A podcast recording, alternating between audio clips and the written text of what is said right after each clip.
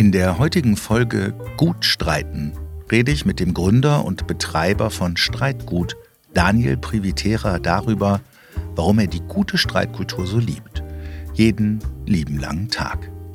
Ein Gespräch darüber, warum beobachtete Spaltungen, sei es zwischen Demokraten und Republikanern, sei es im Rahmen der Migration nach Deutschland 2015 oder des Brexits, Daniel dazu motivierten, sich in der Kultur des Streitens zu üben und zu Beginn seiner Tätigkeit Diskursrunden als Moderator in Volkshochschulen zu organisieren, weil selber machen die beste Expertise ist. Ein Gespräch über die Relevanz von Talkshows, über Alltagsentmenschlichung, die Macht von Missverständnissen, die Kraft des Zuhörens, sozial-mediale Echokammern und die menschliche Sehnsucht nach Anerkennung und Eindeutigkeit. Daniel erklärt, warum wir trotz bester Absichten und dem aufrichtigen Wunsch nach einer besseren Streitkultur immer wieder in die gleichen zwischenmenschlichen Fallen tappen und warum genau das für ihn ein Grund zum Optimismus ist.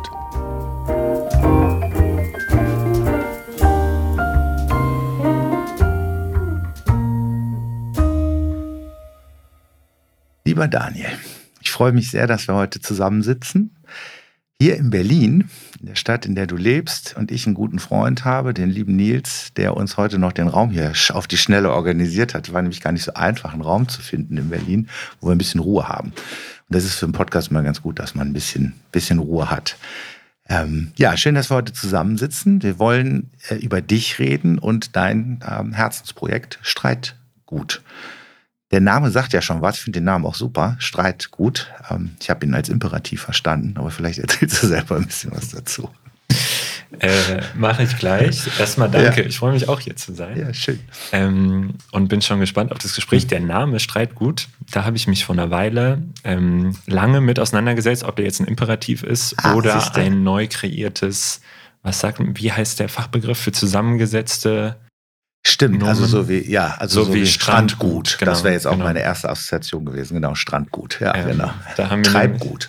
Treibgut, ja, also es gibt richtig ja, viele davon. Ja. Es gibt auch Reitgut, das sind Höfe, auf denen geritten werden, okay, wo man hingehen kann zum Reiten. ähm, und da hatten wir äh, einen Briefwechsel mit dem deutschen Marken- und Patent, Patentamt. Und das war nämlich genau der entscheidende Punkt, dass wir den ähm, überzeugend darlegen mussten, dass das eine neue Wortschöpfung ist ah, und nicht einfach nur ja, ein Imperativstreit okay, gut, weil dann wäre es nicht erlaubt gewesen. Ja, siehst du. Ah, okay. da schlägt mein Texterherz direkt höher. Ja. Habt ihr lange gebraucht, um auf den Titel zu kommen? Ähm, schon. Dieses Projekt gibt es länger, als es den Namen Streitgut gibt. Ja. Ähm, es war so ein Hobbyprojekt von mir im Studium, kann ich gleich noch ein bisschen was zu sagen. Ähm, und da hat es einen anderen grässlich langen und umständlichen Namen, nämlich, äh, ich brauche, muss mich wirklich gerade konzentrieren, was ist uns wichtig? Ja, okay. Und ähm, ja. da war dann irgendwann klar, dass der, dieser Name kann nicht bleiben.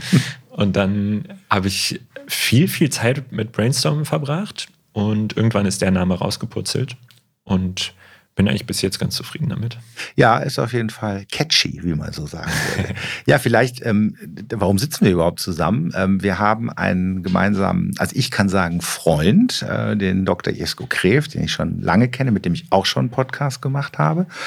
Und ich bin dann immer so frei, meine Dialogpartner zu fragen, mit wem soll ich eigentlich noch sprechen? Und da fiel dann relativ schnell der Name.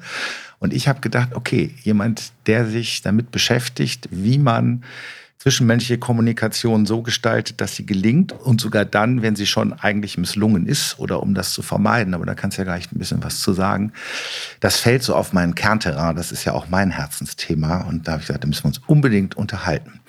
Und dann habe ich so gesehen, was du machst und äh, da du, bevor das, also du sagst es ja gleich selbst, aber ich hatte den, den spannenden Impuls, dass ich sagte, ja, coole Idee, ähm, weil ihr das ja immer ein Anschauungsmaterial macht und ich das wenn ich Sendungen im Fernsehen gucke, auch immer so mitgedacht und mitgelebt habe. Wenn man sich mit Kommunikation beschäftigt, hat man ja im deutschen Fernsehen genug Anschauungsmaterial. Wie es nicht, wie es, nicht klappt, aber manchmal auch, wie es klappt. Ja, voll. Ähm, das ist auch so eine Lehre eigentlich, die wir daraus gezogen haben. Ich habe mir jetzt immer ein bisschen erpicht darauf, nicht zu viel vorzugreifen, damit es nicht ja. äh, durcheinandergewürfelt wird. Ja. Aber ja, mein Eindruck, äh, Stand jetzt ist es auf jeden Fall über Streitkultur sprechen und über gelungene Diskussionen oder nicht gelungene immer deutlich einfacher geht. Ja. Erstens, wenn es Anschauungsmaterial gibt und anscheinend besonders einfach geht, wenn Köpfe involviert sind, die man auch schon irgendwie kennt und ein bisschen einordnen kann. Weil das, man dann vielleicht eher denkt, ja. ah ja, das ist mir schon öfter aufgefallen. Ja, das ist, glaube ich, wirklich, die, genau, also das, äh, genau, also beschäftigt sich ja genau mit diesem Thema und ich glaube, das ist wirklich eine sehr gute Idee, das da zu verorten, wo auch gerade die Republik drüber redet. Und wenn ich dich richtig verstanden habe, dann hast du das Projekt ja auch groß gedacht und gesagt, ähm, es geht halt, und das steckt ja auch in dem sperrigen Titel schon mit drin, es geht jetzt um ein bisschen mehr als eine therapeutische Veranstaltung, sondern es ist schon die Idee, wie, was kann ich dazu beitragen, dass in der Gesellschaft insgesamt eine andere Streit- und Diskussionskultur ein, einzieht. Und das ist ja schon äh, groß gedacht. Absolut, ja. ja. Das ist unser Ziel, die Diskussionskultur in Deutschland besser machen. Ja, ja. Da, und, und da hat man ja eine Menge Anschauungsmaterial und wie gesagt, das daran anzudocken an Gesichtern, die man kennt. Also ich glaube, alleine bei der Talksendung Markus Lanz, also wo ähm, Ammann war, wo Alexander war, wo Precht war, wo Welzer war. Ähm, ich glaube, alleine dafür habt ihr für euer YouTube-Video schon über eine halbe Million Zugriffe gehabt, ne? wenn ich das richtig gesehen habe, noch mehr. Ne? Genau, ja. ja. das war so ein ziemlicher wow, Huch-Moment. Was ja. ist hier denn los? Ja, denn ähm, ja, vielleicht willst du ein bisschen was über dich erzählen. Wie kommt man dazu, sowas wie Streitgut zu initiieren? Mm, uff, wie kommt man dazu? Also ich habe im Bachelor Philosophie und VWL studiert. Ja. Ähm, und habe im Zuge dieses Bachelorstudiums, das ich in, in Deutschland gemacht habe, in Bayreuth, habe ich ein Jahr in den USA verbracht als Auslandsjahr. Und das war gerade die Zeit, als die Vorwahlen jeweils stattfanden. Nicht ja. jeweils, sondern nur ja. bei den Republikanern stattfanden. Darum, wer wird jetzt der Herausforderer für. Ähm, nee, stimmt, es waren beiden Parteien. Clinton hat sich dann durchgesetzt, sich durchgesetzt und, und ja, Trump genau. bei den anderen. Ähm, und das war gerade die Zeit, als ich dort war und ich habe miterlebt an den Unis, in denen ich da eben war und studiert habe, wie sehr die Leute, die da eher liberal eingestellt waren und für die Demokratische Partei waren, so richtig aus allen Wolken gefallen sind und am Anfang ja, sich echt eher lustig gemacht haben über die Kandidatur von Trump und dann erst noch dachten, ach nee, das ist eigentlich sogar gut, wenn der jetzt da die republikanische Kandidatur bekommt, weil dann haben die erst recht keine Chance, die Republicans. Mhm. Und wie dann echt alle so aus allen Wolken gefallen sind in dieser demokratischen Bubble. Und es hat mir irgendwie ja so sehr eindrücklich, glaube ich, vor Augen geführt, wie getrennt einfach verschiedene Bereiche der Öffentlichkeit da in den USA waren, dass die das einfach nicht mitbekommen haben, wie groß die Unterstützung für so jemanden wie ihn ist. Ähm, also ja, das Thema Spaltung einfach. Und das hat mir schon ziemlich Sorgen gemacht. Und dann war ich aber inzwischen wieder in Deutschland. Und in Deutschland war zu der Zeit, 2015, 16, 17, gab es auch so ein paar Themen, über die viel gesprochen wurde. Und zwar viel von Spaltung die Rede. Das war die Zeit, als so viele war Flüchtlinge nach Deutschland kamen. Ja, ja. Genau, dann war gleichzeitig in Großbritannien der Brexit. Und irgendwie äh, war überall von Spaltung die Rede und ich war besorgt und habe äh, überlegt, ja, man muss doch was machen. Und dann habe ich angefangen, ähm, kleine Diskussionsabende zu organisieren, erst in, nur in Bayreuth. Ja. Und dann hat das irgendwie gut geklappt. Und dann habe ich auch an verschiedenen anderen Orten in Deutschland immer mal wieder solche offenen Abende, Diskussionsabende durchgeführt. Und es sah in der Regel so aus, dass ich in der Volkshochschule Heilbronn, Hannover, München, Dresden, wo auch immer, ähm, so offene Abende gemacht habe und da konnten alle Interessierten kommen und waren eben, das war das Besondere, selber Teil der Diskussion. Also es gab kein Podium oder keinen Vortrag oder so, sondern alle, die im Raum waren, waren Teil der Diskussion und ich habe das moderiert und der, das Ziel war immer, dass es ein respektvoller, konstruktiver Austausch wird zwischen Leuten mit sehr unterschiedlichen Ansichten, die einander überhaupt nicht kennen. So fing es an. Ja, spannend. Ja, gut, das finde ich gut. Also das direkt, ähm, da ist ja auch schon dieser erste Impuls, was zu machen, ne? nicht immer nur drüber zu reden, sondern das direkt dann auch auszuprobieren. Hast, hast du besondere Moderations- äh, oder bestimmte Formen irgendwie benutzt, um das, oder wie viele Leute waren da? Fange ich mal so an, so in der Regel. Da waren so, uff, also es war eine ziemliche Spanne, ja. ähm, wie das so ist mit so ja. Sachen, die man einfach mal ausprobiert. Ja. Also die Zielgröße war immer zwischen 20 und 30. Ja. Ich glaube, die größte Runde waren knapp über 40, 44 oh. oder so. Und die kleinste, da, war, da waren, glaube ich, zwei äh, Teilnehmende dabei. Ja, okay. Also alles mit dabei. Ist auch eine harte Schule.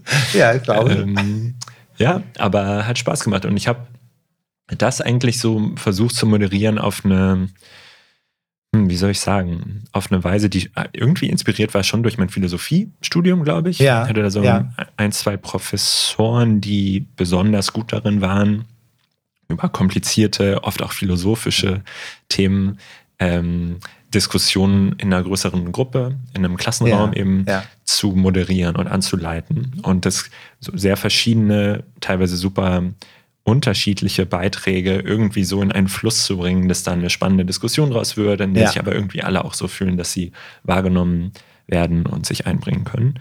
Äh, und davon waren, glaube ich, diese ersten Anfänge ziemlich stark geprägt. Ja. Das wahrgenommen werden, da sind wir ja schon eigentlich wieder jetzt inhaltlich fast mittendrin. Das ist eigentlich das A und O. Also ich habe dir ja im Vorfeld erzählt, dass ich mich viel mit Knigge beschäftigt habe und im ganz am, im ersten Teil von Knigge gibt es auch schon die anthropologische Konstante oder Beobachtung von Knigge, dass er sagt, Menschen streben nach Anerkennung, die wollen wahrgenommen werden. Mhm. Und wenn sie nicht wahrgenommen werden, dann werden sie dir schon zeigen, mhm. auf, auf eine bestimmte Art. Ja. Aber in so großen Gruppen dann jedem auch die Anerkennung zu geben, was würdest du sagen, hast du da am meisten mitgenommen oder lernen dürfen können? Ähm, na, ich glaube, es war eher so sozusagen ein, wie soll ich sagen, negatives Lernen. Ja, also ich habe ja. einfach bei den ersten Runden schon dann immer Erfahrungen gemacht. Also grundsätzlich ist das was, glaube ich, was mir einfach Spaß macht, ja. vor Leuten und mit Leuten zu sprechen. Das heißt so, die Basics, das, das hat irgendwie schon so gepasst. Aber dann habe ich immer mal wieder Feedback bekommen von Leuten, die danach dann meinten, hey, aber in der und der Situation, das war doch unfair, weil da hast du so und die andere Person hat das gesagt und so. Mhm. Und das waren häufig Situationen, die ich während des Gesprächs als überhaupt nicht bedenklich äh, erlebt hatte. Ähm, und das hat aber dann nach und nach so, so ein bisschen meinen meine Sensoren, glaube ich, geschärft dafür, dass es schon sehr, sehr heikel ist, wenn da über heikle Themen gesprochen wird und 30 Leute, die einander nicht kennen und die es auch nicht gewohnt sind, vor Publikum zu sprechen, trauen sich dahin, trauen sich dann auch den Mund aufzumachen und was zu sagen, dann ist es schon sehr, sehr wichtig, dass die wirklich gehört sich fühlen ja. und dass sie sich fair behandelt fühlen, zu Recht auch. Und äh, da braucht es ein bisschen mehr Übung als die Erfahrung mit Gesprächen und Unterhaltung, die man sonst vielleicht im Alltag ja, hat. Ja. Bist du dann auch inhaltlich geworden als Moderator? Ich muss gerade nur, weil wir im Vorfeld auch über Lanz geredet haben, äh, bei der Landsendung, die, um die du dich auch gekümmert hast, hm. ähm, als äh, Luisa Neubauer da war und äh, Thomas de Maizière. Da hat de Maizière ja irgendwann auch zu Lanz gesagt, ähm, na, ach, jetzt, Herr Lanz, werden Sie jetzt vom Moderator schon zum Debattenteilnehmer. Ja. Und die Reaktion von Lanz fand ich sehr interessant. Also da war nicht so viel negatives Lernen. Er hat nämlich gesagt, das mache ich doch immer. Mhm. Man könnte jetzt sagen, vielleicht ist das auch manchmal das Problem. Mhm. Ja, ach, also bei, bei dem Sendeformat jetzt bei Lanz weiß ich es nicht so genau. Äh, ich kann mir auch gut vorstellen, dass das für ihn einfach gut funktioniert und das Ganze das funktioniert ja offensichtlich ziemlich gut. Ja, genau, genau, und das ist sozusagen selbst, wenn er jetzt diese eine Sache anders ja, machen würde und sich mehr zu raus, rausziehen würde, dass es vielleicht ein Teil von dem, was Lanz irgendwie gut kann, dann verloren gehen würde. Ähm, ja, aber was so Parteinahme angeht, muss man, glaube ich, gerade dann in so einem Setting wie das, in dem ich unterwegs war, in der Regel schon höllisch aufpassen, weil man da als niemand hinkommt und die Leute sind schon vielleicht ein bisschen skeptisch, wenn irgendjemand den Anspruch erhebt, wir haben jetzt hier eine faire Diskussion und ich bin irgendwie der neutrale Bodenbereiter für diese Diskussion, dann gucken die schon genau hin. Ähm, aber kann man nicht aus dem Halbsatz noch was raushören ja. oder aus der Anmerkung oder einmal hat er so geguckt und so. Also da wird schon darauf geachtet, auch verständlicherweise. Ähm, ja. Kommunikation ist natürlich, was das angeht, also mein ehemaliger Geschäftspartner, der Moritz Knicke, der hat immer gesagt, ähm, Kommunikation ist ein Hort von, von, von Missverständnissen. Ja. Und das war immer so unsere Maxime. Also das wäre ist eigentlich vielleicht eine Frage, aber ich schmeiß mal so rein. Ich glaube, ein großes Problem in einer Streitunkultur ist, mhm. dass überhaupt nicht mehr von Missverständnissen ausgegangen wird, sondern dass immer direkt auch ein Angriff unterstellt wird. Und in deinen Videos merkt man ja auch, das Thema Empathie ist dir sehr wichtig, also auch zu gucken, wirklich einen Perspektivwechsel hinzubekommen. Also selbst in radikalste ähm, Vorstellung. Also ich habe das Video gesehen, wo es um die äh, österreichische Influencerin oder Bloggerin geht zum Thema radikaler äh, Veganismus. da steckt es ja drin. Ich muss dann schon sehr stark zu mir auf Abstand gehen können, um auch Fairness letztlich zu gewährleisten. Kann man das so sagen? Ja, ich würde es eher, ähm, glaube ich, so formulieren, wie du es am Anfang jetzt gerade gesagt ja. hast. Also, dass diese, ähm, dass man es schnell mal aus dem Blick verliert, einfach ja. wie häufig ja. Missverständnisse stattfinden und sie finden aber ständig statt.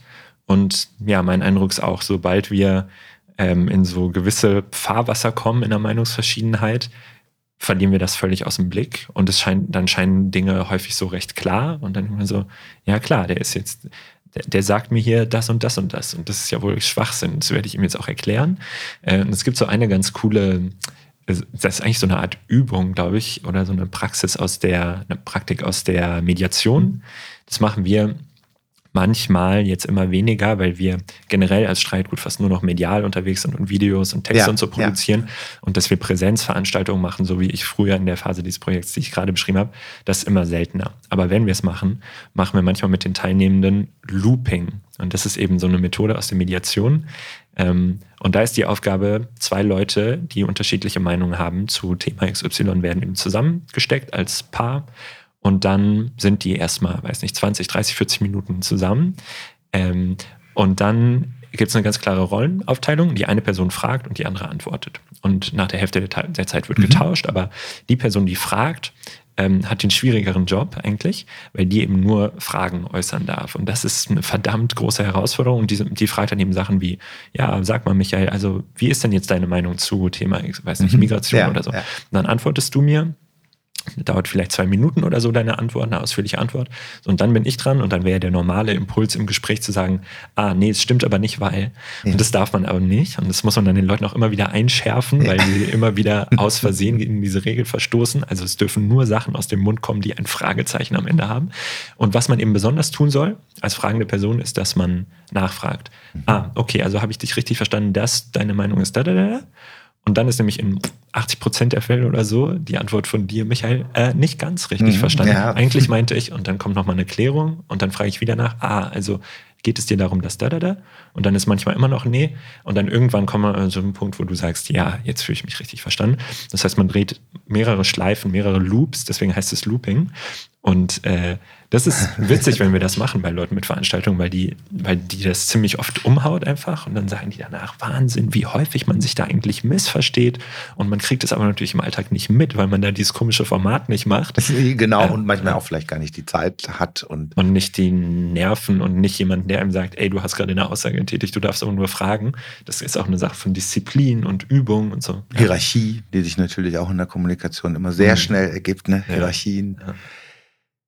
Ein anderes Thema, was dir ja auch wichtig ist, das spielt da, glaube ich, auch ganz gut rein, ist so, dass man ja nicht nur über das Thema diskutiert. Es wäre ja schön, wenn die Sachebene immer sauber zu trennen wäre, eben nicht nur von der Beziehungsebene, sondern auch von den persönlichen Prägungen, sagst du, glaube ich, oft, was man mhm. mitbringt, was da alles so eine Rolle spielt zu der Meinung, die einem ja so als absolut selbstverständlich und natürlich auch vernünftig bis zu Ende gedacht erscheint. Ja. Nee, da ist immer dann ganz viel Michael oder ganz viel Daniel, der da irgendwie noch mit spricht. Ja. ja. Und auch da ist die Erfahrung, dass viele Leute das auch nicht so ganz, ähm, das haben wir einfach nicht so auf dem Schirm. Ne? Das ist so, das können wir ganz gut ausblenden. Genau, ja. Ich würde sagen, also mein Eindruck ist, dass das so eine Art Streich ist, den uns unser Gehirn mhm. einfach spielt. Ähm, und genau, das ist so ein Thema in unseren Videos, die mhm. wir auch in letzter Zeit vor allem viel gemacht haben, über das wir viel sprechen, weil das für uns, als wir es zum ersten Mal diese Forschung kennengelernt haben, ja auch ziemlich überraschend und cool war auf eine Weise, dieses Konzept mal kennenzulernen. Äh, Alltagsentmenschlichung ist ja so ein Schlagwort in der Forschung. Und da geht es eben darum, dass wenn wir eben eine Meinungsverschiedenheit austragen, zu zweit und es geht eben, schaukelt sich so ein bisschen hoch, ähm, dann gibt es so eine krasse ein krasses Ungleichgewicht eigentlich zwischen was mein Gehirn von mir selber wahrnimmt oder mein Bewusstsein von mir selber und ich spüre eben bei mir meinen ganzen Reichtum an Gedanken und Emotionen und Überlegungen und Zerrissenheiten und Abwägungen. Das kriege ich ja alles aus der ersten Person mit in mir. Ähm, also zwischen dem einerseits und andererseits zwischen dem, was ich von dir mitkriege. Und das sind einfach nur Wörter und Sätze, die eben aus dem Bild, das ich da vor mir habe, raussprudeln. Und ähm, dann ja, das ist so mein Modell, das ich da im Kopf habe, um das zu erklären. Dann denkt sich eben mein Gehirn, na gut, der, bei dem ist einfach ein bisschen weniger los, wirklich. Der ist, da ist weniger emotionaler Reichtum, weniger analytische Tiefe, sondern der plappert einfach. ähm, dann ist er auf eine Weise sozusagen ein bisschen weniger ein ausgebildeter und multidimensionaler Mensch. Und ich habe, während ich diesen ganzen Reichtum hier mit mir mittrage, und deswegen ist eben so eine wichtige Frage, die wir Leuten immer wieder empfehlen, in Meinungsverschiedenheiten zu stellen. Was hat dich eigentlich geprägt in deiner Meinung? Weil das wie so ein bisschen so ein, ein Rettungsanker der, der Vernunft und des wieder ein bisschen zueinanderkommens ist. Ähm, erstens gibt der der anderen Person, gibt diese Frage der anderen Person ein echt gutes Gefühl, weil sie eben dieses Gehörtsein und ich, hier interessiert sich gerade wirklich jemand für mich, empfindet dadurch. Äh, und andererseits ist es für einen selber gut, dass es ein, weil es einen so ein bisschen aus dieser Falle der Entmenschlichung der anderen Person rausholt.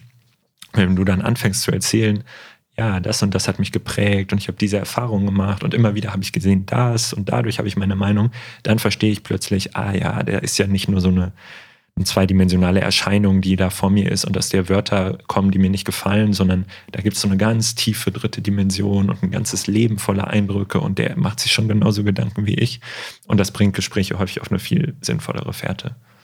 Ja, das finde ich einen guten, finde ich einen sehr guten Punkt. Ich glaube, weil das, ja, wir sind ja auch am anderen dann interessiert, wenn uns was Biografisches, glaube ich, so entgegenkommt, weil wir ja auch mhm. selber gerne von uns auch sprechen. Mhm. Ich habe auch die Erfahrung gemacht, ich habe letztens nochmal, ähm, weil wir bei Philosophie waren vorhin, ähm, sehr spannend bei Plutarch nochmal entdeckt, wie wichtig in der Antike eigentlich schon das Zuhören war. Das ist so ein bisschen so mein Thema, was ich jetzt in letzter Zeit so ein bisschen stärker für mich nochmal entdeckt habe. Mathematisch gesprochen könnte man sagen, so die notwendige Bedingung, bevor wir überhaupt über Kommunikation reden, ist eigentlich zuhören zu können.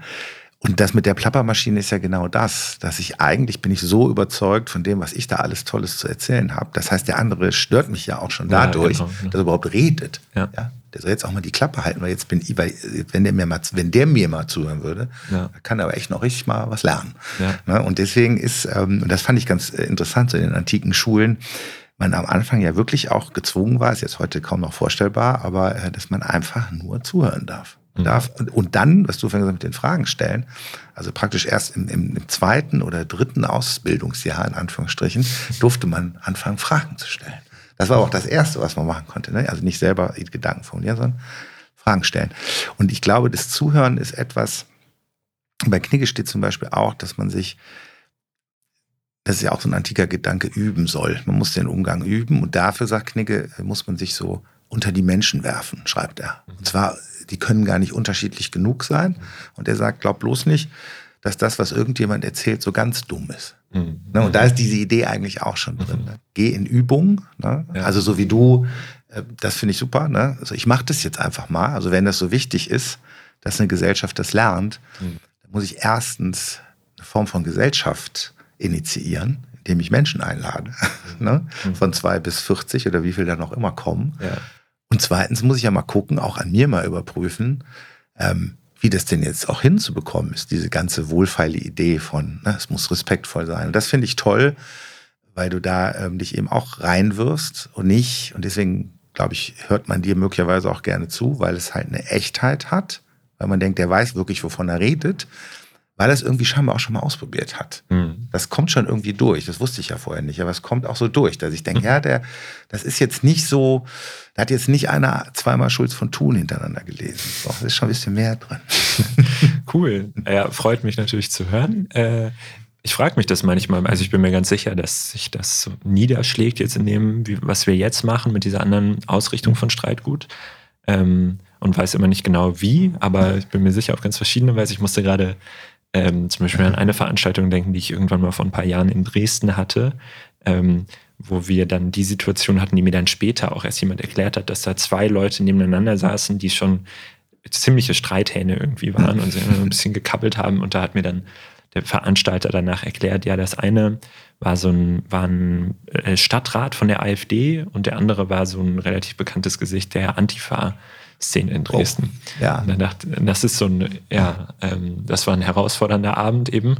Ähm, und äh, die hast du, das, hast du moderiert, dann die, die also genau, also das Gespräch auch. Aber nicht ja. nur die beiden, nicht nur die sondern beiden, es war so eine auch, größere Runde und die ja. beiden saßen irgendwie zufällig oder auch nicht. Vielleicht hatten die es drauf angelegt, ähm, Lust auf Action, äh, saßen die nebeneinander. Ähm, und das war eh so ein lustiges Setting, weil dann der Veranstalter da, um es auch so ein bisschen offener und einladender zu machen, was ich eine coole Idee fand, äh, Getränke bereitgestellt hatte. Das heißt, da standen Wasser, Apfelscholle, aber auch Bier. Und äh, ja, das war irgendwie lustig. Da saßen der AfD-Stadtrat und der Antifa-Mensch, beide mit ihrer Bierflasche in der Hand nebeneinander und haben sich schon ziemlich angezetert.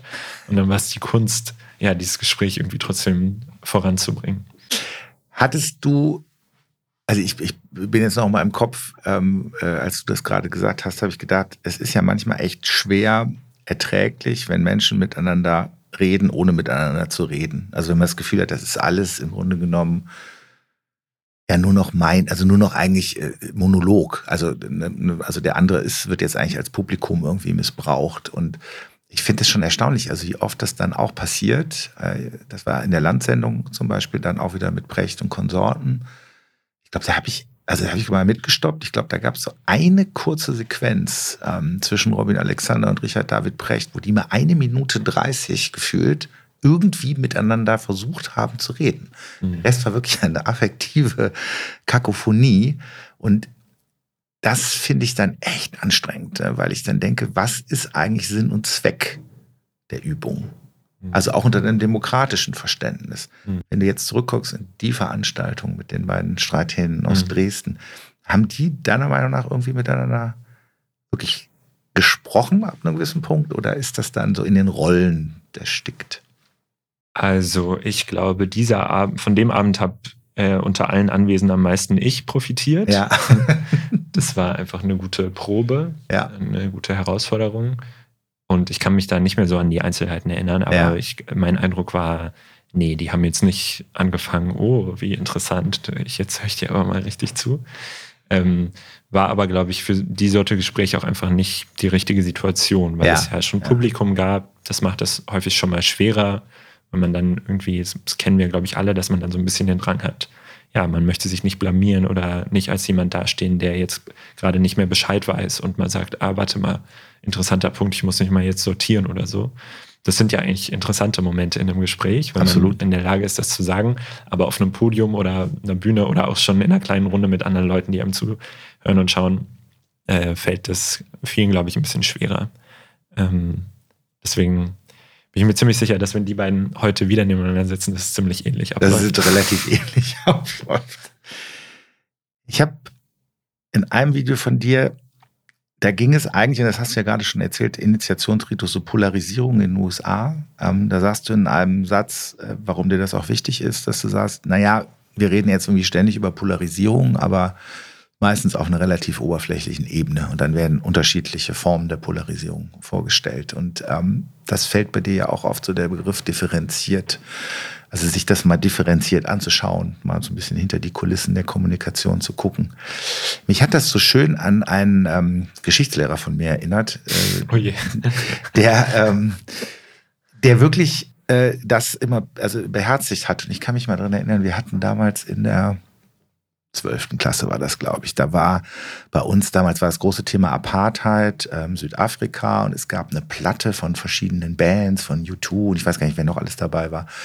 Und die hieß Ain't Gonna Play Sun City. Sun City war so ein, ja, wie so ein Vergnügungspark in Anführungsstrichen mit Hotels und Spielcasinos, sowas.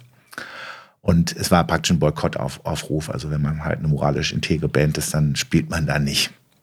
Und das hat uns alle sehr aufgekeschert und wir haben aus seiner Sicht sehr undifferenziert über Südafrika geredet. Und er hat dann, pass mal auf. Und dann hat er gesagt, ihr habt überhaupt keine Ahnung, wovon ihr redet. Ihr habt wirklich überhaupt keine Ahnung, wovon ihr redet. So, ihr habt jetzt eine Platte, da können wir auch gerne mit einbeziehen. Aber wir machen jetzt mal fünf Wochen nur die Geschichte von Südafrika. Danach könnt ihr weiterreden. Mhm. Und ich verspreche euch, danach wisst ihr halt ein bisschen mehr. Und das hat er gemacht. Mhm. Und das war super. Und das, darauf wollte ich hinaus. Da habe ich das Gefühl gehabt, das war so ein, das war Bildung. Mhm. Nämlich Versuch, dich intensiv mit Sachen auseinanderzusetzen und dann kannst du auch anders drüber reden. Mhm. Und weil das, worüber ich rede, in der Streitkultur ja möglicherweise auch nicht ganz so unwichtig ist, neben mhm. den guten Formen, die man vielleicht an den Tag legt. Ja, pur, ja, das ist generell so ein schwieriges Thema, ja. ähm, weil es ja eigentlich tausend und ein Thema, Themen gibt, ja. ähm, die besprochen werden und die ja irgendwann ja. mal zu verschiedenen Zeitpunkten im Leben oder im Tag oder in der Woche relevant scheinen. Ja. Und ähm, ich glaube schon, dass viele von uns so einfach so eine Art Drang haben oder so eine Neigung, dass wir erstmal so ein erstes Bauchgefühl haben und dann denken, ja, ich glaube, hier denke ich erst erstmal eine erste Meinung, das mhm. und das. Ähm, und es ist so, ja, so ein bisschen ein Problem, einfach weil man ja niemals zu all diesen Themen fünf Wochen Geschichtsunterricht machen kann. Genau. äh, um sich das anzueignen. Andererseits fühlt es sich auch, glaube ich, für viele Leute komisch an, dann das andere Extrem zu machen und zu sagen, weiß ich nicht genug zu, also habe ich gar keine Meinung und fühlt sich irgendwie auch nicht ganz richtig an. Ja, und ich glaube, das ist irgendwie so eine ziemlich hohe Kunst eigentlich, ähm, so ein bisschen ein Gefühl dafür zu entwickeln, wie sehr, sehr sollte ich meiner Intuition, meiner ersten jetzt über den Weg trauen, ähm, basierend darauf, wie viel Ahnung ich zu, von dem Thema habe.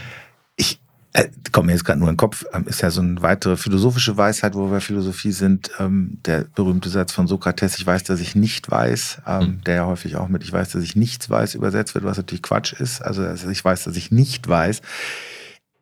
Das würde ich da andocken an Intuition. Ähm, also nicht, dass da ein Missverständnis besteht. Ich glaube auch nicht, dass man allem so auf den Grund gehen kann und dann am Ende sagen kann, ja, ich weiß aber jetzt Bescheid. Ich bin ja. der, der jetzt weiß sondern selbst wenn ich mich sehr intensiv mit etwas beschäftige, weiß ich immer noch, dass ich nicht weiß. Und mhm. das öffnet den Raum, finde ich, auch in jedem Gespräch, dass ich ein Fragender bleibe. Dummheit, muss man sozusagen, fängt ja immer da an, wo einer völlig träge sich gar keine Mühe hat, macht mit irgendwelchen Fakten, aber ja. trotzdem immer Bescheid weiß. Ja. Und dieses Bescheidwissen, finde ich, das, das bringt mich immer auf die Palme. Was mhm. bringt dich denn eigentlich auf die Palme? Das bringt mich immer total auf die Palme. Wenn jemand wirklich, also ohne sich irgendwie Mühe zu machen, sich ein Thema zu nähern, aber der weiß trotzdem Bescheid. Ja. Also mich bringt es auch auf die Palme. Äh, und ich glaube aber, der Fairness halber, muss man wahrscheinlich dazu sagen, das bringt uns alle immer bei den anderen auf die Palme. Natürlich. Und wir haben einfach alle, wir stecken alle im selben Schlamassel, nämlich dass wir als Menschen irgendwie dieses Bedürfnis haben nach ähm, einem geschlossenen System von Überzeugungen und äh, Wissen und Fakten und Meinungen, die irgendwie zusammengehören und Sinn machen. Und das ist, also ich kenne das selber von mir ziemlich gut, dieses Unbehagen, wenn dann irgendwie eine Meinung oder irgendwelche Fakten oder so reinkommen, die so, ja, wie eine Gefahr erstmal wirken für dieses System von Überzeugung, dann braucht es schon sehr viel guten Willen äh, oder einen guten Tag oder jemanden von außen, der sagt, ey, nee, du musst dir das jetzt mal anschauen, damit man da, äh, ja, sich dem mal wirklich öffnet ähm, und ich habe, ja, genau, ich glaube, das ist echt so ein bisschen die Herausforderung bei ganz vielen dieser Meinungsverschiedenheiten, die dann am Ende schieflaufen, dass man es irgendwie gegenseitig auf eine nicht übergriffige, sondern irgendwie charmante und vielleicht ein bisschen spielerische Weise schafft, einen immer mal wieder daran zu erinnern, nee, aber eigentlich versuchen wir doch hier gerade irgendwie gemeinsam ein bisschen besseres Bild zu bekommen. Und nicht einfach nur beide jeweils unser geschlossenes System von Überzeugungen zu verteidigen und wie in so einer Kollision und dann irgendwie welches ist stärker und, und übersteht den Crash. Ja, das ist eine ziemlich schwierige Sache. Zwei Sachen drin für mich, also spannende Sachen, dass ich fange fang hinten an, ähm, dass wir gemeinsam ein besseres Bild davon bekommen, was ja eigentlich Phase ist. Das finde ich, also es könnte jetzt für mich eine Maxime sein. Also was ja. ist so, ne, also warum, also wie streitet man sich gut? Ähm, in dem beide gemeinsam versuchen, ein bisschen besseres Bild einfach dazu, davon zu gewinnen, was hier los ist. Das finde ich eigentlich finde ich eigentlich einen schönen Satz. Also dann, dann geht bei mir direkt so runter. Cool. Ich würde äh, sagen, auch nicht universalgültig. Also es gibt auch andere Situationen, wo das nicht das Ziel ist. Wo es wo also, man vielleicht auch wirklich mal klare Kante einfach zeigen muss, weil man, weil es irgendwie an die, weiß nicht, wenn es um Menschenwürde geht oder so. Und das ist dann eine Sache, da, da möchte man nicht gemeinsam sagen, hm, ja, was ist denn mit der Menschenwürde? Ist die uns wichtig oder so? Sondern es gibt so ein paar Sachen, Fundamente, glaube ich, auf denen wir aufbauen. Aber 95 Prozent oder so der Meinungsverschiedenheiten, die schief laufen, äh, würde ich mal aus dem Bauch heraus sagen, laufen eigentlich schief zwischen Leuten, die ein ähnliches Fundament haben und äh, sich trotzdem total in die Haare kriegen, weil diese gemeinsame Suche jetzt nach, was hier eigentlich los ist und was ein guter Schritt voran wäre, nicht, nicht Ja, weil da so viele kommunikative Knüppel zwischen die Beine ja, geschmissen genau, werden. Genau, genau. Ja. Das andere Thema mit dem, es sind ja meistens die anderen. Das, äh, ich weiß, dass der, der Moritz seine Vorträge früher mal angefangen hat mit dem Finger an der eigenen Nase und immer gesagt hat, ähm, ich habe nur eine Bitte, kommen Sie bitte nach dem Vortrag nicht zu mir, wie es öfter schon passiert ist Herr Knege, das war ein ganz toller Vortrag. Ich weiß auch ganz genau, was Sie meinen. Ich mache das auch immer alles, aber die anderen, die machen das nicht. Ja. Und das ist, glaube ich, tatsächlich, also da fängt es, glaube ich, an. Und ich denke, das ist eigentlich auch ein ganz guter Lerneffekt, wenn man sich immer mal vergegenwärtigt. Das wurde, haben die Griechen ja auch früher immer so gemacht. Also Tugenden werden halt eigentlich gelernt am Negativum. Also sag dir einfach mal, was dir nicht gefällt in der Kommunikation. Und dann fang du mal an, dich daran zu halten. Dann geht's meistens schon viel leichter. Ja, ja? Also wenn du unterbrechen doof findest und zu laut reden und ja. zu lange reden, dann fang du mal an. Dann ist das schon, dann, dann geht's schon, dann geht's schon ein bisschen besser. So, ja. Es ist so eine Mischung aus, ich, ich weiß da immer nicht, ob das lustig oder tragisch oder auch Grund zur Hoffnung eigentlich ist, weil es bedeutet irgendwie, wir haben die Probleme schon alle auf dem Schirm und jetzt müssen wir nur noch irgendwie besser hinkriegen, uns da so ein bisschen gegenseitig drauf zu stupsen oder uns in Situationen zu begeben, in denen es weniger ein Gesichtsverlust ist, das anzuerkennen und auch zu sagen, ah, warte mal, vielleicht habe ich mich da gerade verrannt. Ich, ja, ich glaube, lustig und tragisch auf jeden Fall. Ich, äh, das, der Mensch ist ja auch irgendwie lustig und tragisch. Das ist ja vielleicht auch ganz hilfreich manchmal. Ne? Also ich habe äh, ein guter Freund von mir, der hat gesagt, das fand ich ganz schön, das habe ich dann auch irgendwie so meinen Kanon so aufgenommen. So, der hat gesagt, wir unterschätzen halt viel zu oft die Mühe, die sich andere auch mit uns machen. Mhm. Viel zu oft. Wir mhm. sehen gar nicht, was andere auch treiben, um ein Gespräch am Laufen zu halten, um was zu glätten. Ähm, das sehen wir oft gar nicht. Auch da mhm. gucken wir viel zu sehr äh, auf mhm. uns und auf unsere Mittel, weil wir auch manchmal die Mittel des anderen ja dann auch für unzulässig halten oder nicht so richtig verstehen. Also das fand ich auch immer ganz gut. Also mach dir mal die Mühe, auch die Mühe des anderen zu sehen, dann ähm, dann geht es meistens auch schon ein bisschen besser. Ja. So. Und der, der Teil vom, also die lustige Perspektive darauf, die, die war bei mir irgendwie stark, vor ein paar Monaten vor allem. Das war eine Zeit, als wir mit Streitgut gerade noch nicht richtig gelauncht waren auf Social Media, aber so in der Vorbereitung. Und da haben wir relativ viel so in, ich glaube, in der, in der freien Wirtschaft würde man das mhm. User-Interviews mhm. nennen, ja. äh, gemacht. Also wir haben einfach mit Leuten gesprochen, um mal genau zu verstehen, was ist eigentlich, was sind eure Pain Points, ja. eure, was, was ähm, bekümmert euch irgendwie ja. bei dem Thema Meinungsverschiedenheiten. Und da haben wir echt querbeet durch alle Generationen und Orte in Deutschland und quer durchs politische Spektrum mit sehr, sehr, sehr unterschiedlichen Leuten, Dutzenden äh, gesprochen und auch lange Interviews geführt, lange Gespräche geführt. Und das war für mich irgendwann so ein, eine echt schräge Erkenntnis, dass ich gemerkt habe, diese Leute, die teilweise so unterschiedlich zueinander sind, ähm, eigentlich, wenn man, wenn man die fragt zur Diskussionskultur, ist die Antwort immer dieselbe, nämlich alle sind so ein bisschen besorgt darüber, mhm. wünschen sich, dass mhm. irgendwie mehr Verständnis mhm. möglich wäre und wenn man dann aber fragt, ja, so, was muss man machen? Und dann ist häufig so, ja, leider die und die Gruppe, das, das geht halt irgendwie so schwer mit denen. Ja.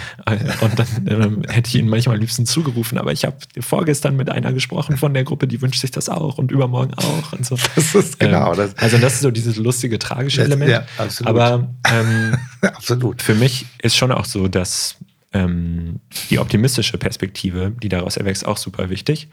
Ähm, sonst würde ich sowas wie Streitgut auch nicht machen. Also das ist eigentlich ähm, in meinen Augen so eine Art Koordinationsproblem am Ende für eine Sache, die wirklich alle wollen. Und das ist ja schon mal so eine Riesenchance eigentlich für gesellschaftlichen Wandel, ist das ja oft jahrzehntelange Arbeit erstmal die Leute sich machen, dass sie sagen, es möchte, es interessiert einfach niemanden hier. Wir haben dieses wichtige Anliegen, aber niemand anderes teilt das oder man muss riesen mhm. Überzeugungsarbeit leisten.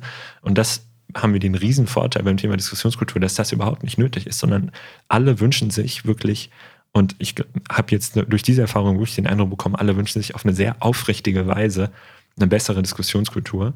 Und jetzt geht es eben darum, wie das so ist bei sozialen Normen, die sich verändern, dass man das so ein bisschen koordiniert bekommt und auch in verschiedenen Gruppen gleichzeitig ins Gespräch darüber kommt, ähm, weil was natürlich nicht so gut klappt, ist, wenn es bestehende Normen gibt und dann eine einzelne Person sagt, jetzt probiere ich mal was anders zu machen, der fliegt das dann ein bisschen um die Ohren, wenn sich irgendwie jemand bei, weiß nicht, in irgendeiner der großen Talkshows hinstellt und dann sagt, oh ja, interessanter Punkt, den Sie da machen. Ich glaube, ich habe Unrecht vielleicht. Warten Sie mal, ich, kann ich mal eine Minute hier kurz in Ruhe nachdenken oder so, das jetzt überspitzt, aber das würde da als Schwäche ausgelegt werden.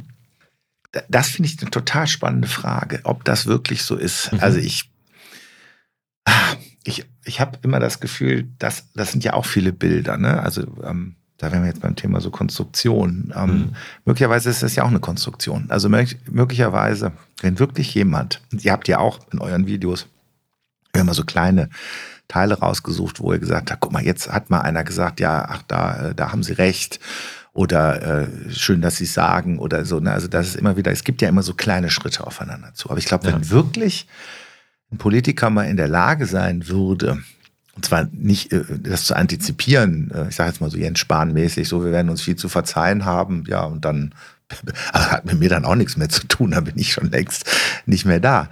Ähm, wenn wirklich jemand mal aufrichtig sagen würde, ja, habe ich, hab ich noch nie so drüber nachgedacht, ehrlich gesagt. Ähm, jetzt, wo ich Ihnen gerade mal zugehört habe, da, da, da, muss ich noch mal drüber nachdenken. Kann, ich, kann, ich kann da jetzt vielleicht auch noch gar nichts konkret zu sagen, aber das erscheint, ich glaube, das wäre echt, und ich glaube, dass die Leute haben ja, die Menschen haben ja meistens, die haben ja, da haben wir doch eigentlich ein gutes Gespür für, wenn jemand wirklich authentisch ist. Also nicht so tut, als ob, mhm. das können ja manche Leute auch gut, sondern wenn wirklich jemand sagt, oh ja, da habe ich echt, ja, cool, da habe ich was gelernt, danke. Da würde ich mal, was dann passieren würde vor allen Dingen. Ich meine, das ist ja mal das. Da wäre ich auch gespannt. Ne? Also wenn den Leuten sagt, ich nehme alles zurück und behaupte das Gegenteil, das ist ja, da, da kann man ja, da sind ja alle ruhig plötzlich weil keiner versteht, worum es was. Hä? Im Moment wir haben doch gerade noch so. Ja, das ist eine gute Frage. Mein Bauchgefühl mh, sagt eigentlich auch, und da gibt es auch Forschungen zu, die wir gelesen haben aus der mhm. Sozialpsychologie, ja. dass Leute das, so ein Verhalten eigentlich sehr wohl wertschätzen ja. und auch irgendwie belohnen mit Anerkennung ja. und sagen, hey, okay, ja, da ist jetzt jemand gerade wirklich auf der Suche nach einer guten Lösung und will hier nicht einfach rhetorische Punkte einsammeln. Ähm, aber wenn ich mir mal anschaue, was, also ich glaube, ich kann mich wirklich an keine einzige Situation in irgendeiner der großen Talkshows, die ich bisher gesehen habe in meinem Leben, erinnern, in der irgendjemand das so in der Form gesagt hätte. Und ja, das scheint mir irgendwie so ziemlich starke Evidenz dafür zu sein, dass es anscheinend doch nicht so einfach ist oder die Leute dann doch zu große Sorge haben, was da dann passieren würde. Ja. Äh, oder vielleicht auch einfach schon noch schon zu stark in diesem ganzen Emotionalen drin hängen, ne, was wir ganz am Anfang haben, ne? Oder das einfach die Prägung. Also wenn man sich mal so verrannt hat, dann ist es natürlich auch super schwer, äh, nochmal irgendwie so einen Blick auf sich zu kriegen und mal wie drei mhm. Gänge runterzuschalten. Ich glaube, das ist halt, oder wenn man halt natürlich Profi, also das wäre jetzt auch eine Frage, also äh, das, das, also Streitkultur kann dann, also ein Streit kann natürlich auch ein Kampf sein, ne, den man für sich entscheiden möchte, ganz ja, klar. Ja. Also ne, mit Florettgefecht äh, und jetzt ist Schluss. Ne? Ja, jetzt genau. zerlege ich dich in alle Einzelteile, mein lieber Freund. Also das. Äh, vor allem, so stelle ich es mir zumindest vor, vor allem wenn man zum Beispiel eine, eine politische Partei vertritt da gerade und ja. eigentlich der Vertreter, die Vertreterin ist von Team so und so dann werden die sich ja auch ordentlich bedanken, wenn man dann mitten in der Performance sozusagen sagt, ach, wartet mal, ah, vielleicht ist das auch Käse. Dann wird man wahrscheinlich dann nicht mehr hingeschickt. nee, in der, Rolle, da hast du vollkommen recht. Also in der Rolle ist es, glaube ich, das schließt vielleicht an. Das ist ja auch ein Thema, was ihr wahrscheinlich auch auf dem Schirm habt, aber wir, seit es die sozialen Medien gibt, also man könnte sagen, seit Leserbriefe nicht mehr von der Redaktion gelesen werden und entschieden wird, ob jetzt der Herr Dr. Schmitz oder mhm. äh, die Frau Dr. Schulze ähm, veröffentlicht wird haben wir ja eine neue Situation. Also ich habe immer gesagt, es gibt der klassische Stammtisch, den gibt es zwar auch noch, aber der hatte den Vorteil, der war etwas heterogener zusammengesetzt. Und wenn der Willi mal wieder ein bisschen über die Stränge geschlagen hat, hat man gesagt, jetzt trinkst du noch einen Schnaps und dann regst du dich mal wieder ab. Na? Aber in den Echokammern, also wo Leute treffen, die sowieso nur dieselbe Meinung haben und sich dann halt hochschaukeln, haben wir ja eine neue eine neue Kultur, also oder eine Unkultur könnte man vielleicht auch sagen. Und was die dann da zusammen machen, ist ja nicht das Problem. Das Problem ist ja, wenn die dann ähm, mit ihrem Furor auf alle anderen losmarschieren. Wie, wie schätzt du das ein? Oder ist das, ist das auch überspitzt? Wenn man eure Kommentare anguckt zu euren Videos, hat man das Gefühl, ähm, da ist ja kein einziger Troll unterwegs, aber. äh, da muss man weit nach unten scrollen, dann, sieht man, dann ja, findet man die auch. Ja. Ähm, aber erstmal, äh, ja, so bei den Kommentaren, wir haben auch echt den Eindruck, ähm, es gibt schon einfach so ein großes Bedürfnis anscheinend bei vielen Leuten nach genau sowas, sozusagen so eine Art Lobby für jetzt mhm. eine gute, konstruktivere Streitkultur. Ähm, boah, und was die Rolle von Social Media angeht, also da wird äh, sau viel zu geforscht und ja, im Dickicht ja. irgendwie gewühlt. Ähm, und mein Eindruck ist, also wenn man jetzt äh, mit, mit den Leuten spricht, die da irgendwie seriös einfach selber drüber Forschung machen und auch schon lange dran forschen und, und gut sind, von denen kriegt man jetzt nie so die einfache Antwort. Ähm, selbst beim Thema Echokammern ja. Gibt es auch, also es gibt sogar Hinweise, dass eigentlich durch Social Media wir häufiger mit anderen Meinungen in Kontakt kommen mhm. als vor ja. Social Media. Ja. Ja, weil eben am Stammtisch, da gab es eben die Stammbesetzung ja. von denselben acht, zehn Nasen oder so, die man immer hatte. Und dann hat man Fernsehen geguckt, ähm, was ja auch ja, so auf eine Weise einfach kuratiert ist. Und ähm, ja, jetzt durch Social Media sieht man eben plötzlich irgendwie den Kommentar von äh, XY aus irgendwo in Deutschland. Ähm, und dann ist aber auch gar nicht klar, ob diese Echokammern immer nur was Schlechtes sind mhm. oder ob man manchmal vielleicht sogar auch möchte, dass nicht zu unterschiedliche Meinungen völlig ungefiltert und hingerotzt, wie es heute bei Social Media ja. ist, äh, aufeinandertreffen. Oder was heißt, man möchte es nicht, aber es kann einfach zu noch mehr Entfremdung einfach führen. Es gibt so eine ziemlich spannende Studie ähm, von einem Forschungsteam, die vor allem in den USA unterwegs waren. Da haben die ähm, auf Twitter ein Experiment gemacht und haben sich eine Gruppe von Leuten geschnappt, die Democrats wählen und eine Gruppe, die Republicans wählen und haben die dann ähm, jeweils, ich glaube, einen Monat lang oder so, einem Twitter-Bot folgen lassen, der immer wieder Tweets von der anderen Partei ihnen gezeigt hat. Okay, also da war ja, dann sozusagen ja. das Experiment, wir machen jetzt mal ein Umfeld auf Social Media, wo ausdrücklich nicht Echokammern sind, sondern wo sie eigentlich ständig in Kontakt kommen ja. mit der Meinung der anderen Seite. Und dann war das Ergebnis von dem Experiment, dass die Democrats und die Republicans, die diesem Bot sozusagen ausgesetzt waren, dass die danach polarisierter waren auf so eine emotionale Weise, also schlechter oh, gedacht haben ja. über die andere Partei als eine Kontrollgruppe, die einfach einen Monat lang in Ruhe gelassen worden war. Ähm, das heißt, es ist einfach verdammt kompliziert bei Social Media und unser Eindruck jetzt als Streitgut mit dem ja, Überblick, den wir haben über die Forschung, ist einfach zwei Sachen. Also erstens, die gute alte Zeit der Diskussionskultur gibt es nicht. Es ist nicht so, dass man nur, dass man nur zurückdrehen müsste, die ja, Uhr um 20 ja, ja, und dass das jetzt auch das Ziel sein müsste oder so, sondern auch vor Social Media war eigentlich die Diskussionskultur immer, würde ich sagen, weit unter ihrem Potenzial, ähm, weit unter dem, was sie sein könnte. Und das ist für uns aber eben auch so das Motivierende, dass wir wirklich glauben, da gibt es Luft nach oben im positiven Sinne, da gibt es also ungehobenes Potenzial.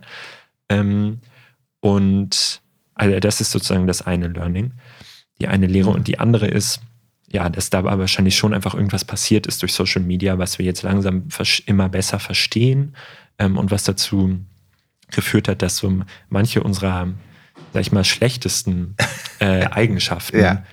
stärker herausgekehrt und potenziert werden, weil, ähm, weil wir sozusagen diese, mh, wie soll ich sagen, wir begegnen anderen Meinungen dort auf eine Weise, die noch anonymer und noch sozusagen entmenschlichster, nicht anonymer, sondern noch entmenschlichter ist, ja. als das, was wir eben geschildert hatten. Wenn ich vor dir ja. sitze und wir sprechen, genau. ist so eine gewisse Asymmetrie schon da. Und jetzt sehe ich es auch noch nur geschrieben als Text. Ich sehe nicht mal mehr deine Mimik.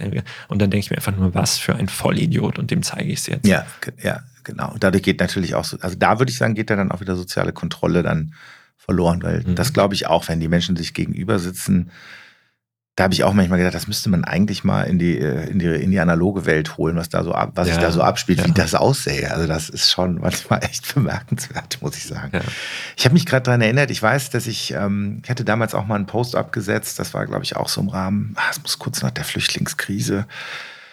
Und da, das war über Moritz Account damals und als Knigge war der natürlich sehr populär. Und da habe ich das erste Mal äh, gefühlt, was so ein Shitstorm bedeutet. Ich hatte mhm. aber, weil ich das für den Moritz, unter Moritz Namen geschrieben habe, hatte ich ja noch einen Filter. Mhm. Also ich war ja gar nicht irgendwie gemeint, in Anführungsstrichen. Und das fand ich ganz erstaunlich. Und da habe ich, ähm, da habe ich mir wirklich mal die Mühe gemacht und gesagt, okay, du nimmst ja jetzt mal die fünf längsten, die da halt auch mit, weiß ich nicht, 27 Studien.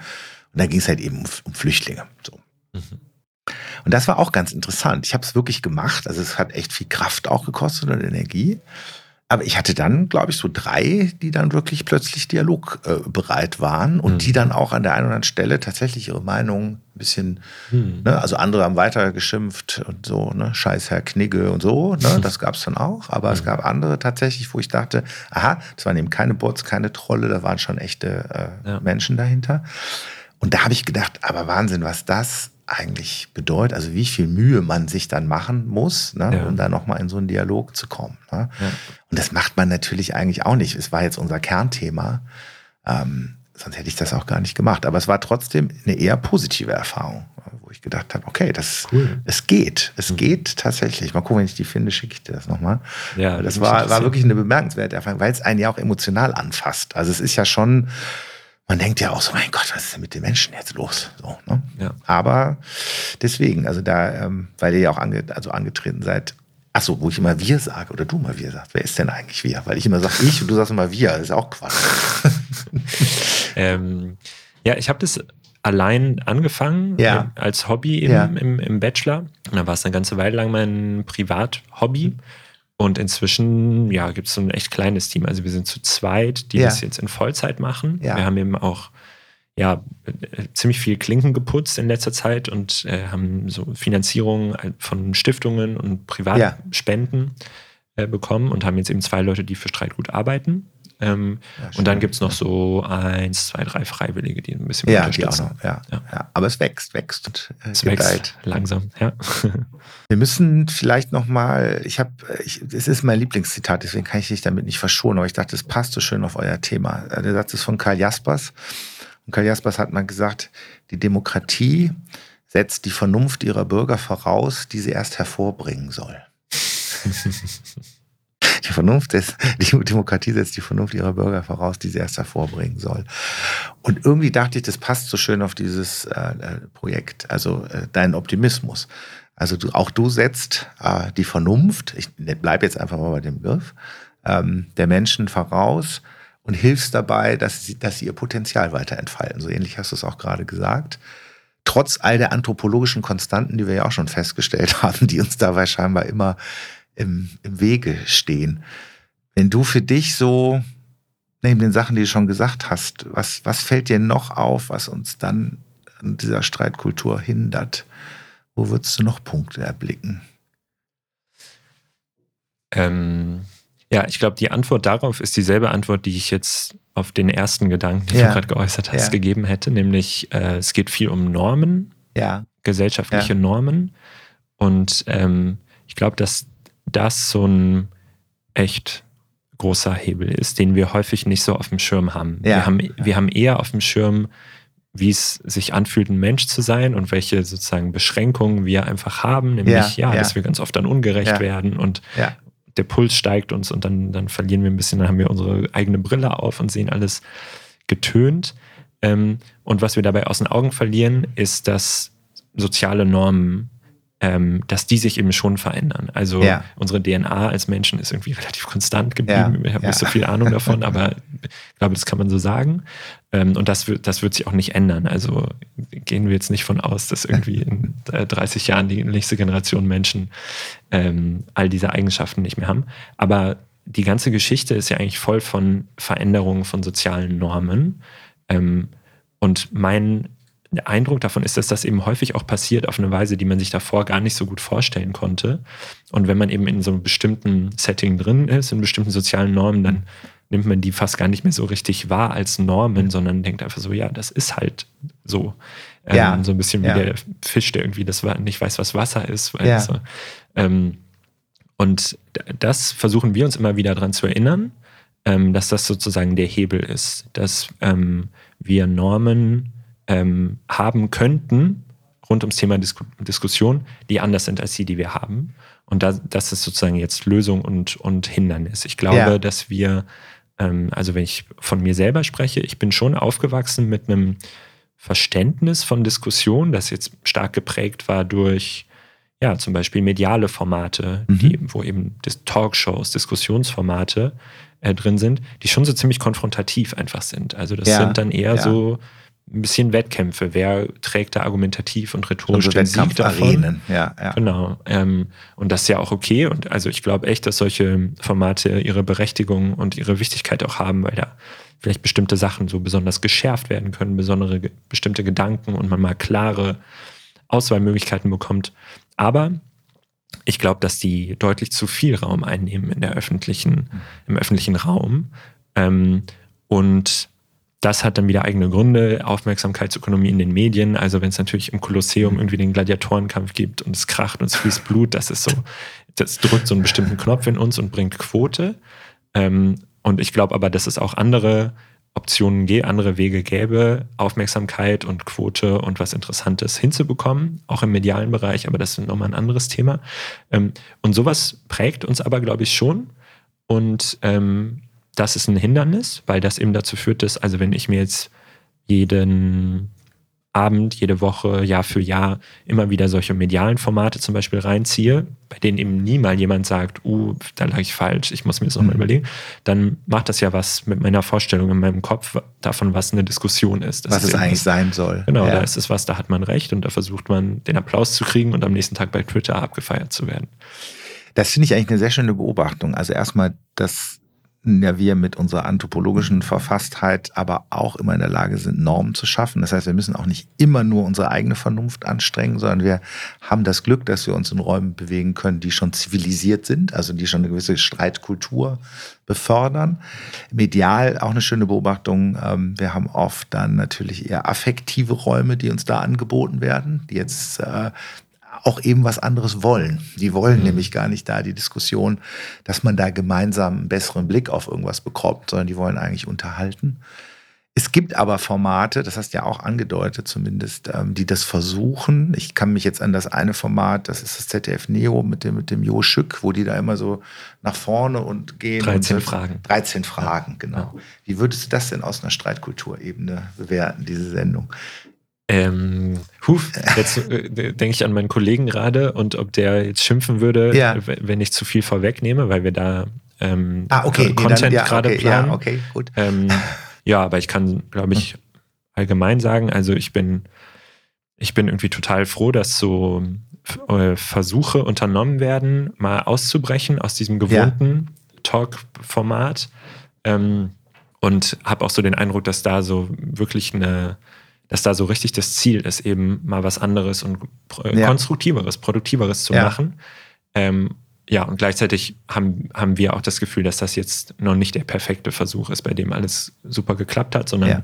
es gibt so ein paar Aspekte bei der Sendung, ah, da würden wir uns eigentlich wünschen, dass die anders wären. Ja. Ähm, aber mir ist eine Welt lieber mit 13 Fragen als eine Welt ohne 13 Fragen ja. und nur demselben, sagen wir mal, Einheitsbrei. Den sonst ja, aber, find, aber das, ist halt schön, dass das, das finde ich so als Untersuchungsgegenstand, dass man eben auch da wieder mhm. was hat, wo man sagt, ja, das ist vielleicht schon gut gemacht, das kann man noch anders machen. Und ja was vielleicht, also ich meine, wenn wir schon in der Welt von Trigger Warnings leben, dann könnte man ja auch mal überlegen, dass man auch solche Formate einfach auch labelt. Also und wenn ihr es halt macht, dass man sagt, okay, das Format, äh, da brauchst du gar nicht zu erwarten, dass da jetzt halt eine Streitkultur XY stattfindet. Das ist eine politische Debatte mhm. und die wird halt eben mit allen rhetorischen Finessen auch geführt werden. Und am Ende äh, musst du da nicht schlauer sein, sondern du dir soll gesagt werden, welche Partei du zu wählen hast und wenn mhm. sich das bei dir verstärkt hat. Und das finde ich ist vielleicht der zweite ähm, oder auch sehr positive Aspekt, dass wir in der Gesellschaft leben, wo wir überhaupt solche differenzierten Formate haben. Mhm. Ne?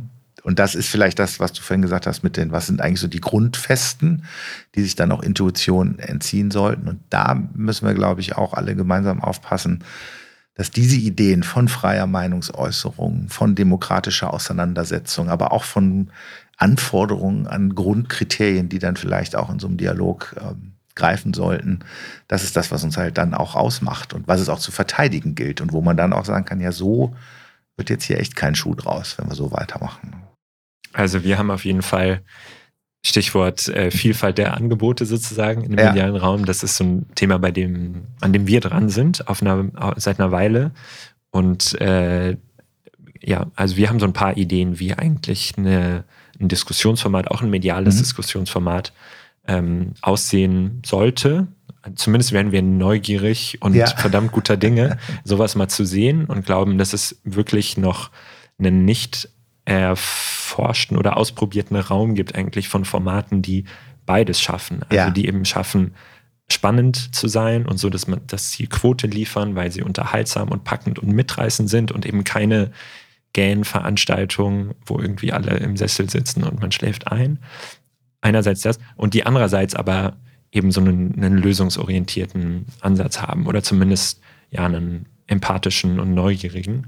Ähm, und das fand ich eigentlich einen ganz lustigen Gedanken von dir gerade, dass man vielleicht ähm, jetzt nicht irgendwie in die TV-Spielfilm immer den Hinweis, Achtung, Showdebatte oder so, aber ich würde mir schon wünschen, dass das uns allen immer noch mal klarer wäre, dass wenn wir uns so Formate anschauen, ähm, ich glaube, die haben ihren Wert und es ist grundsätzlich gut, dass es diese Formate gibt, aber ähm, manchmal liefern die uns am Ende, glaube ich, weniger, wie soll ich sagen, substanzielles ähm, substanziellen Stoff zum Nachdenken, sondern es wird eigentlich dominiert durch einen anderen Effekt, die sie auf uns haben, nämlich diesen Arena-Effekt genau. oder Stadion-Effekt. Ich genau. gucke da einfach zu, wie wenn ich Fußball schaue und brülle faul und genau. sage, freue mich, wenn jemand den anderen zerstört. Ja. Und das ist so eine Form der ja, so Unterhaltung.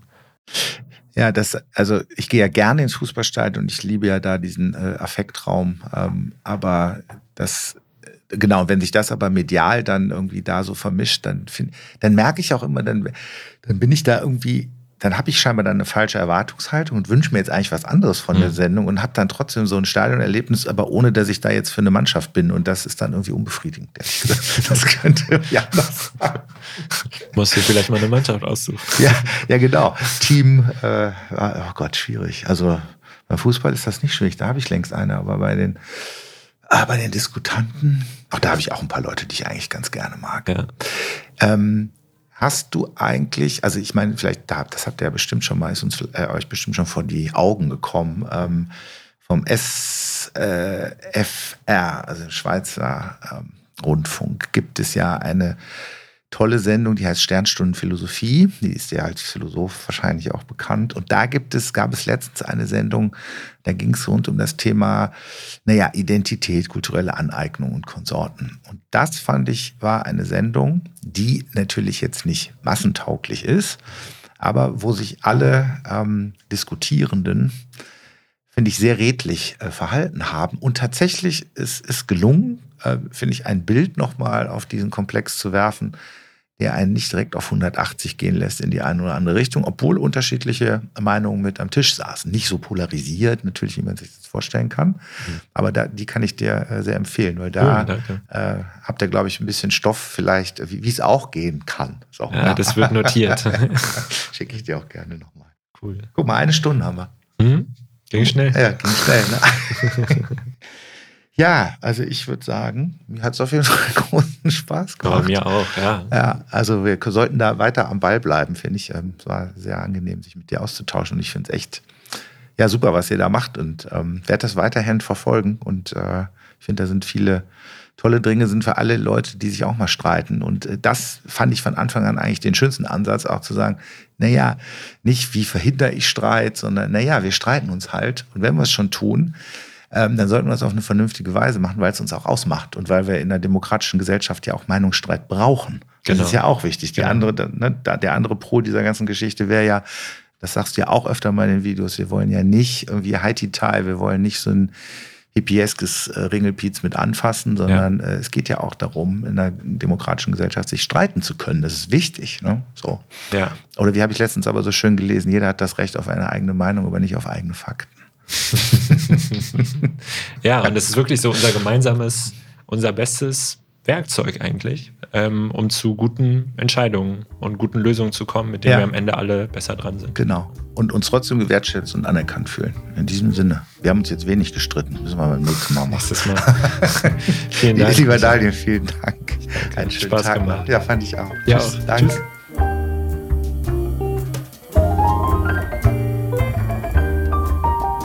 Das war Der liebe lange Tag. Der Podcast mit tollen Menschen, die spannende Dinge tun. Eine Produktion von Michael Schellberg und Michael Scheibenreiter Musikbetriebe.